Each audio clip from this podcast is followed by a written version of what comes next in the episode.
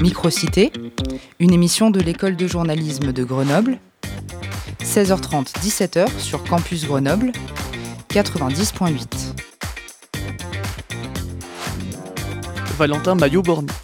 Bonjour à toutes et à tous et bienvenue sur Microcité. Nous sommes le 15 décembre, il est 16h30 et jusqu'à 17h, on revient sur l'actualité du jour et de la semaine. Alors installez-vous bien, prenez votre chocolat chaud et votre plaid et montez le volume. Gabriel Attal, le ministre de l'Éducation nationale, souhaite expérimenter la tenue unique à l'école, l'uniforme, une mesure qui a pu en faire tiquer certains mais qui est approuvée par 7 Français sur 10. Ce sera le sujet de notre débat avec Alexis Fayol, référent des jeunes avec Macron pour l'Isère, et Valérie Favier, professeur des écoles et membre du syndicat SNUIPP. En fin d'émission, on vous propose un voyage en Italie, un pays dans lequel le SMIC n'existe pas. Il y a quelques jours, les députés ont refusé de le mettre en place. Pourtant, 21%, 21 des Italiens sont payés moins de 9 euros de l'heure et ils soutenaient son instauration.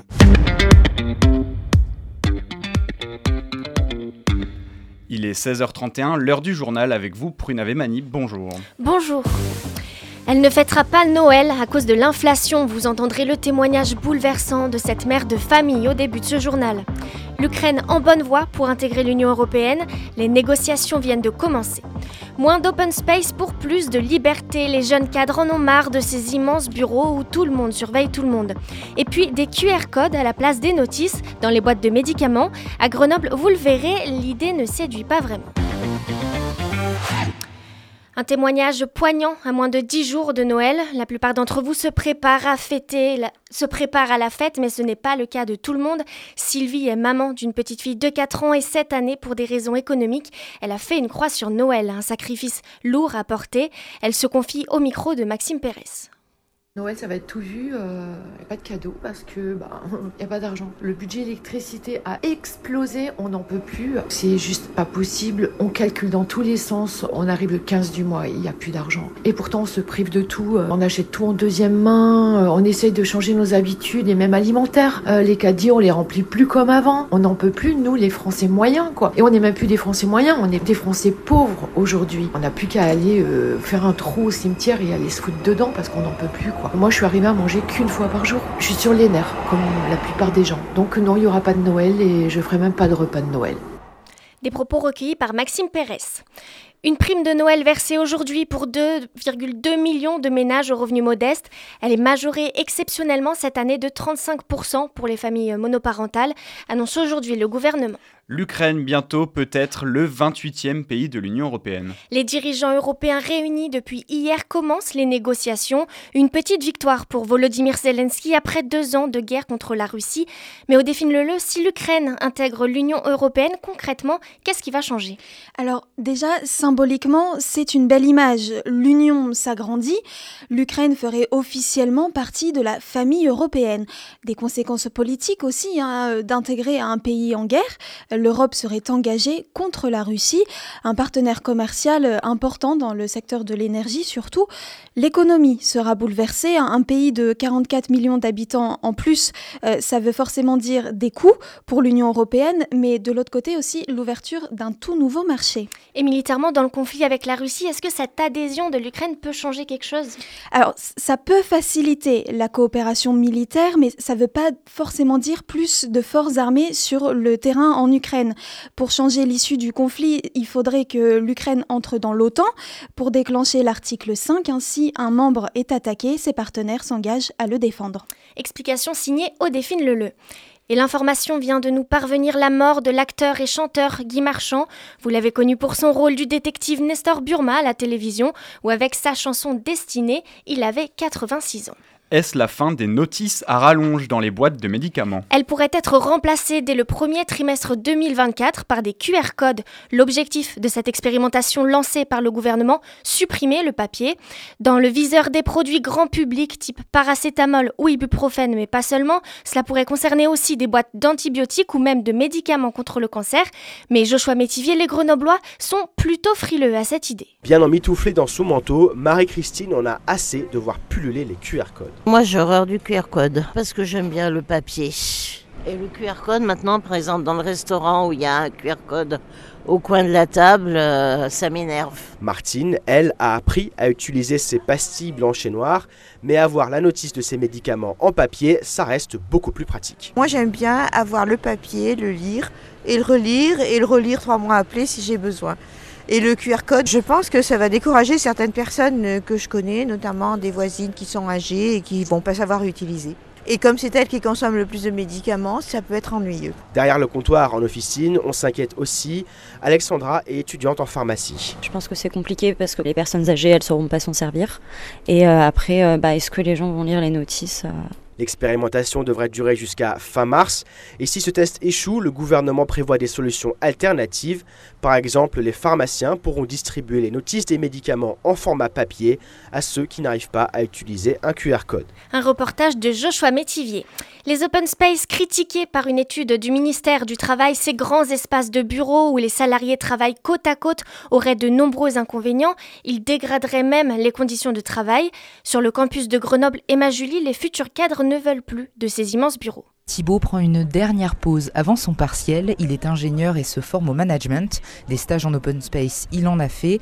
Et se mettre au travail, c'est compliqué. J'ai du mal à me concentrer quand c'est un open space. Je suis vachement dérangé. Et euh, je ressentais un peu ça de. il fallait vraiment séparer la pause café où là on pouvait parler avec tout le monde de la partie où tu es en open space. Tu déranges pas tes collègues pour, pour le plaisir de déranger tes collègues, quoi. Et c'est vrai que de les avoir toujours à portée de vue, ça a tendance à favoriser le fait de les déranger. Autre problème de ces espaces ouverts pour Thibaut, la relation avec les supérieurs hiérarchiques. J'aime bien qu'il y ait une distance avec le manager et qu'on ait un bureau privilégié pour les échanges avec le manager. Et je trouve que c'est dommage que tout le monde euh, se retrouve euh, ensemble. Ça hum, facilite moins la, la, libération de la parole, je trouve. Jade est en Master 2, elle va bientôt assurer un poste de cadre dirigeante, justement, et elle confirme avoir un bureau fermé, c'est important. Pour permettre aux gens de venir dans mon bureau quand ils en ont besoin, quand ils en ont envie, sans forcément avoir peur des, du retour des autres personnes. Pendant ses stages, Hugo a toujours eu son propre bureau, l'open space très peu pour lui, il n'aime pas être surveillé. J'aime pas me sentir observé, j'aimais bien avoir mon intimité quand même. Je comprends qu'il y ait des gens qui aient besoin de beaucoup de lien social et qui aient besoin d'avoir quelqu'un en visu tout le temps, mais moi c'est pas trop mon cas. Mais bien sûr, Hugo n'exclut pas d'accepter un jour un poste dans un open space s'il est intéressant. Un reportage d'Emma Julie. Après la Coupe d'Europe, c'est le retour de la Ligue 1 ce soir. Ce soir, l'Olympique lyonnais, toujours dernier de Ligue 1, veut enchaîner une deuxième victoire consécutive sur la pelouse de Monaco, après celle contre Toulouse, coup d'envoi 21h. Merci Prune, on vous retrouve en fin d'émission pour le rappel des titres. Microcité, en direct jusqu'à 17h. Dans quelques minutes, on parle de la proposition du ministre de l'Éducation nationale d'expérimenter le port de l'uniforme à l'école avec nos invités. Il est 16h38, vous écoutez Microcité sur Campus Grenoble 90.8.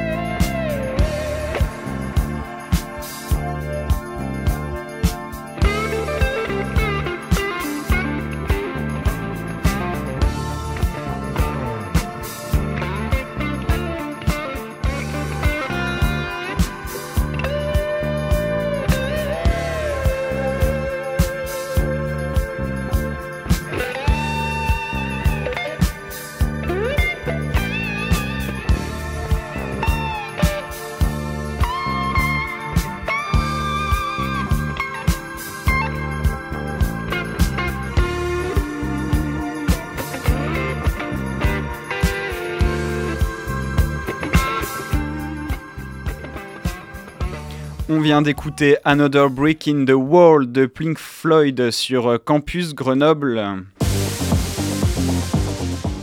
Le dossier de la semaine.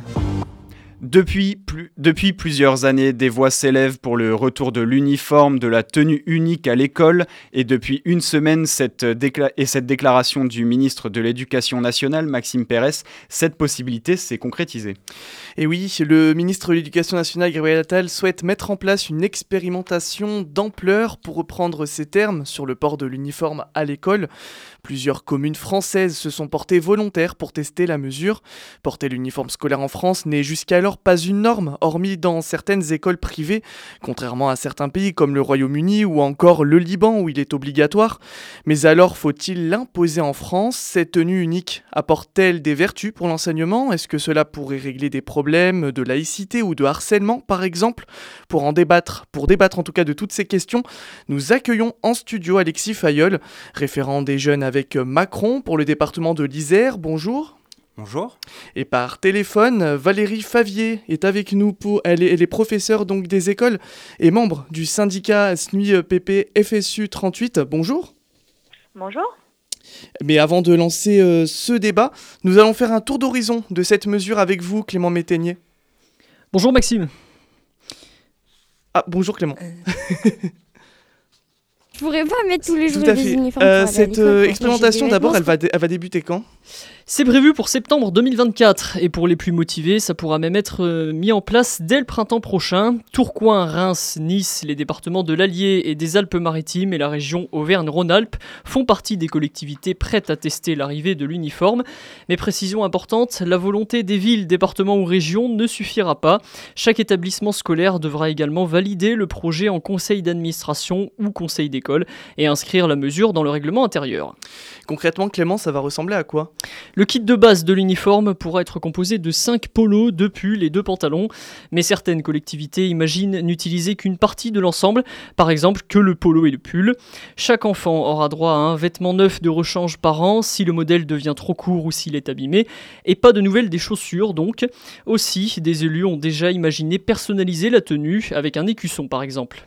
Mais comment le gouvernement euh, compte financer justement cette mesure?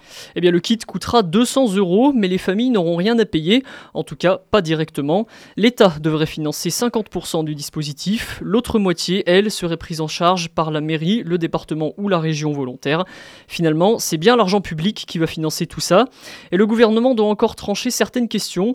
Est-ce que les filles et les garçons auront le même uniforme? Va-t-il y avoir des jupes ou des bermudas pour l'été? Quid de la tenue de sport? Et pas de mention non plus d'une blouse ou d'un tablier pour les plus petits en maternelle. Mais d'ailleurs, on ne sait pas non plus si la tenue entière sera obligatoire dès le plus jeune âge ou alors uniquement le haut. Merci Clément Métainier pour toutes ces précisions. On le rappelle, Alexis Fayol, vous êtes référent des jeunes avec euh, Macron en Isère. Alors bien évidemment, vous êtes plutôt favorable au port euh, de l'uniforme en milieu scolaire. Pourquoi justement ce sujet refait-il surface? Et surtout qu'espère le, gouvernement, en particulier Gabriel Attal, le, ministère de euh, le ministre de l'Éducation nationale, avec la mise en place de cette mesure? Alors, je crois que tout ça, ça s'inscrit dans un contexte quand même très particulier de violence urbaine, de harcèlement, scolaire, qui est un peu le, cheval de bataille de notre ministre, euh, de, l'Éducation nationale. Euh, également un contexte de radicalisation euh, qu'on observe de plus en plus, et à côté de baisse du respect des institutions, des enseignants et des élus aussi, si on regarde dans d'autres domaines. Et donc, euh, dans ce contexte très particulier, on a euh, Gabriel Attal qui arrive et qui, je pense, veut faire ses preuves tout de suite, euh, montrer que, pour le citer, il n'est pas là pour prendre des positions, mais pour prendre des décisions. Et c'est ce qu'il nous a montré depuis qu'il est arrivé, avec notamment les propositions qu'il a faites sur la laïcité, voilà, et aujourd'hui les débats qu'on ouvre avec cette expérimentation d'ampleur sur la question de la tenue vestimentaire unique. Alors justement, on a Valérie Favier hein, au téléphone. Vous êtes professeur des écoles, on le rappelle, dans l'agglomération grenobloise et également membre du syndicat SNUI PPFSU 38. Pour vous, euh, cette, tenue unique est une mauvaise idée hein? Oui, alors pour moi, plus qu'une mauvaise idée, euh, c'est une proposition qui est complètement hors sol. Aujourd'hui, dans le contexte sinistrée dans laquelle se trouve notre école, euh, c'est une provocation. Euh, nous, les enseignants, nous le recevons comme ça, cette proposition. Je m'explique. On est dans une école aujourd'hui dont les résultats de PISA viennent de montrer que la France, encore une fois, c'est la championne d'une chose, la reproduction des inégalités sociales. C'est-à-dire qu'en France, quand on est pauvre, euh, l'école ne permet pas de s'émanciper et l'école contribue à creuser encore plus les inégalités sociales. On a une école aujourd'hui où on n'arrive plus à recruter des professeurs. C'est un métier qui fait plus envie. Ce manque d'attractivité, euh, il est dû en grande partie à une rémunération qui est trop basse et à une perte du pouvoir d'achat euh, qui est très importante. Aujourd'hui, notre école, elle voudrait euh, relever le défi de l'inclusion, c'est-à-dire que les enfants qui sont porteurs de handicap puissent venir à l'école, s'y épanouir, et qu'on se donne les moyens de les accueillir dans des conditions dignes. Des conditions dignes, aujourd'hui, c'est qu'ils sont accompagnés, pour certains, par des AESH, des aides, qui sont rémunérés euh, autour de 860 euros par mois. C'est le salaire de la honte. Euh, aujourd'hui, on a de plus en plus recours à des contractuels parce qu'on n'a plus d'enseignants. On a une formation initiale qui est réduite quasiment à néant. Quand la réponse à ces problématiques qui sont d'envergure, c'est le port de l'uniforme et de supprimer à la rentrée 1700 postes d'enseignants dans le premier degré, c'est une honte. Voilà. Euh, Alors justement, justement, Valérie euh, Favier, est-ce que, est-ce que justement, Alexis Fayol, vous, que, enfin, que, que pouvez-vous dire face à, ces, à, ce, témoignage de, de, Valérie Favier, justement, qui est professeur des écoles ici dans l'agglomération mmh. de Grenoble? Est-ce que vous entendez peut-être euh, ces, ces, craintes, ces doutes aussi euh? Oui, oui, j'entends et je comprends même. Je, enfin, je pense pouvoir comprendre. Je suis aussi à côté. Euh, sorti de l'école il n'y a pas si longtemps que ça, donc euh, ça, ça me parle encore. Et à côté, je, je, suis fonctionnaire, donc je vois un petit peu les, les problématiques qu'on peut rencontrer euh, sur notamment les salaires. Je crois, euh, je crois, et je vais reprendre les, mots de Gabriel Attal, ceux qu'il a cités euh, à France Info euh, le 6 décembre, où il dit qu'il n'est pas convaincu que ça règle tous les problèmes, mais pour autant, il n'est pas convaincu qu'il ne faille pas en parler et lancer le débat sur le sujet. je pense que c'est c'est une bonne initiative. On voit déjà d'une part que, ça a été dit tout à l'heure, entre 6 et 7 Français sur 10 sont plutôt favorables à la mesure plutôt que de prendre la décision tout de suite de globaliser euh, cette, cette mesure à l'échelle de la France, proposer une expérimentation de grande ampleur, ça semble être bien pour tester les propositions, sans doute aussi euh, les adapter, parce qu'il y a encore des, zones de flou, on l'a dit, sur la blouse, euh, sur que va contenir ce, ce, trousseau de 200 euros. voilà, on imagine que d'autres d'autres choses arriveront aussi un petit peu sur sur la table au fur et à mesure. Euh, mais je pense que ça vaut le coup quand même euh, de faire cette expérimentation euh, et sur les questions d'inclusion, d'émancipation, d'égalité des chances, avoir une tenue unique, ça a aussi une vertu sociale, c'est que on gomme, je pense, les inégalités sociales. En tout cas, on les rend moins visibles, même si elles existent encore. et donc, par répercussion, on va aussi diminuer les discriminations à l'école. Et ça, ça, a quand même son, importance dans le contexte actuel de hausse des violences. Alors justement, on va, on va écouter euh, les témoignages de, de, collégiens et de lycéens euh, de l'agglomération euh, grenobloise. Ils sont au, micro de, Clément Métainier. Je pourrais pas mettre tous les jours des uniformes pour aller à l'école, quoi. J'achète des vêtements pour les mettre. C'est quand même triste, ça rend le côté humain un peu moins présent à l'école, quoi. On perd un peu de l'humanité dans l'école, je trouve.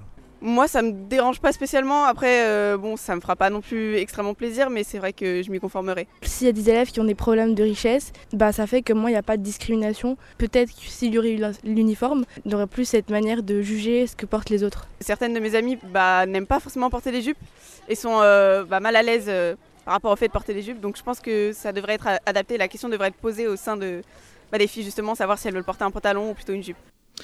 Alors justement, euh, Valérie Favier, vous êtes au téléphone euh, avec nous. On rappelle que vous êtes professeur des, écoles euh, sur la question des inégalités sociales. Hein. on l'a entendu, vous pointez ça vraiment du doigt avec, avec cette mesure. Il y a aussi cette récente étude notamment hein, qui, a été réalisée par l'Université de l'Ohio et qui montre aussi que bah, le port de l'uniforme n'a peu ou pas, pas d'impact vraiment sur le comportement des 6000 élèves qui y ont participé, que ce soit à la fois sur le plan du harcèlement, des performances scolaires ou encore de l'assiduité. Et justement, que pouvez-vous nous dire sur, euh, sur, sur cet aspect-là, sur les inégalités finalement? Bah, Moi, ce que je peux vous dire, c'est que les inégalités, elles ne se cachent pas derrière un bout de tissu. Moi, je travaille à Grenoble dans des quartiers défavorisés depuis 15 ans. On a des gamins qui dorment dehors. On est des gamins dont la culture familiale est très éloignée de la culture scolaire. Le fait euh, de s'habiller tous de la même manière, ça ne changera rien pour ces gamins-là. Ça ne changera pas la problématique qu'ils ont d'accès à la culture en dehors de l'école, les problématiques économiques et de précarité très importantes de leur famille, et la problématique de l'émancipation et de l'accès au savoir et de la démocratisation des savoirs scolaires.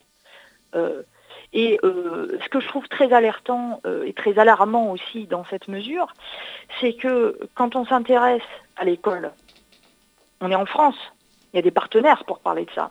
Les organisations syndicales, c'est pas un hasard. Il n'y a pas que la mienne qui est majoritaire. Les principales organisations syndicales représentantes des enseignants sont contre l'uniforme.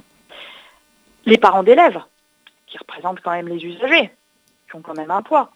Les principales fédérations de parents d'élèves sont contre le port de l'uniforme. On a très bien entendu ces enfants euh, qui parlent aussi de l'aspect liberticide de l'uniforme dans un pays de liberté, euh, euh, le corps, c'est quelque chose qui nous appartient. La manière de se vêtir, ça renvoie aussi à l'intimité, à des choix individuels, à des choix éducatifs et en, cohérence avec les parents. Concernant un aspect qui me semble aussi très important, c'est l'égalité garçon-fille. À quel moment on se dit les filles vont mettre des jupes, les garçons vont mettre peut-être des bermudas, tout le monde va être en pantalon? Nous, à l'école, on s'applique à lutter contre les discriminations. C'est pas à les, rendre invisibles, c'est à lutter contre les discriminations. De dire qu'une fille, bah, elle a le droit de mettre un pantalon, elle a le droit de mettre un bermuda, elle a le droit de mettre une jupe. Et un garçon, il a les mêmes droits. C'est à ça qu'on s'applique à l'école. Et euh, euh, juste une dernière chose, euh, également sur le problème de la laïcité. La laïcité à la française, c'est pas de gommer la religion. La laïcité à la française, c'est rendre compte, et c'est ce qu'on enseigne, et c'est ce qui est au programme hein, à l'école, hein, c'est de dire que chacun a le droit d'avoir une appartenance à une religion ou pas, et que personne ne peut être inquiété par ce qu'il croit ou pas, et qu'on doit être respecté pour ça. La laïcité à la française, c'est pas mettons tous un uniforme et cachons-nous derrière. Bien évidemment que le fait religieux, il a sa place à l'école, on l'enseigne. Bien évidemment que nos élèves doivent savoir que parmi eux, euh, il y en a qui appartiennent à différentes religions, que l'athéisme existe, et que cohabiter tous ensemble, c'est cohabiter pas tous uniques et tous uniformes. Hein, ce mot est important, mais, tous ensemble de, vivre et d'accepter notre diversité. Le, temps est compté, Valérie, on est, Valérie Favier, on est désolé. Euh, Alexis Fayol, on vient, on vient donc de l'entendre à l'instant. Euh, pour, euh, pour cette institutrice, ça ne changera absolument rien. Alors, déjà, je tiens à dire que je suis tout à fait d'accord avec la définition que vous donnez de la laïcité. Euh, je suis content de l'entendre parce qu'il y a beaucoup de gens qui ne l'ont pas.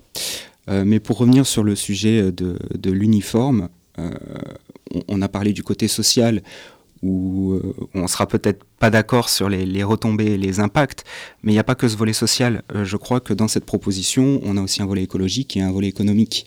alors le volet écologique, il fait assez sens, c'est que plutôt que d'avoir des vêtements qui sont produits en Chine ou au Vietnam, on a des produits localisés localement. Et ça, c'est intéressant euh, d'un point de vue écologique, mais aussi pour les entreprises locales, euh, donc d'un point de vue économique. Et au-delà de ces, euh, ces, économies... Faites... Un dernier mot, allez-y. Un dernier mot, bah, Je crois que sur le pouvoir d'achat, ça a aussi un avantage parce que 200 euros pour, pour le, cet ensemble de tenues, c'est autant qui n'est pas à mettre, à débourser par les familles. Merci, merci Alexis. Avec plaisir. Fayol, référent des jeunes avec Macron en Isère, et Valérie Favier au téléphone, professeur des écoles et membre du syndicat SNUIPP. On a bien compris que vous vouliez réduire euh, les cas de harcèlement et les discriminations avec euh, cette tenue unique, mais que vous, Valérie Favier, vous voudriez voir euh, cet argent mis autre part. Microcité sur campus Grenoble 90.8. 9 euros bruts l'heure de travail en Italie. Ce n'est pas pour tout de suite. Les députés ont rejeté la proposition de la gauche pour instaurer, un salaire minimum. Ils dénoncent une politique d'assistanat. Chez nos voisins transalpins, les salaires sont négociés entre les syndicats et les patrons encouragé par un gouvernement d'extrême droite qui fait la chasse aux minima sociaux. Reportage à Turin au défi Le. Cette impression d'être au bas de l'échelle sociale, c'est frustrant et démotivant. Sur la piazza Castello bondée, Deborah prend une dernière bouffée de cigarette à 29 ans, cette éducatrice spécialisée est payée 6,37 euros de l'heure. Je pense sincèrement à changer de travail. Je sais que c'est ma vocation, mais je ne peux pas continuer comme ça. Je travaille tellement et je gagne si peu. Après les taxes, le loyer, les factures, l'essence, il reste à Déborah une centaine d'euros pour vivre. Aujourd'hui, je me fatigue tellement à trouver des solutions pour imaginer mon futur. Acheter une maison, une voiture, j'aimerais bien, mais je sors déjà pas aujourd'hui, alors j'imagine même pas dans quelques années. Quelques pas plus loin, Alessandro confirme, oui, le SMIC, c'est une bonne mesure.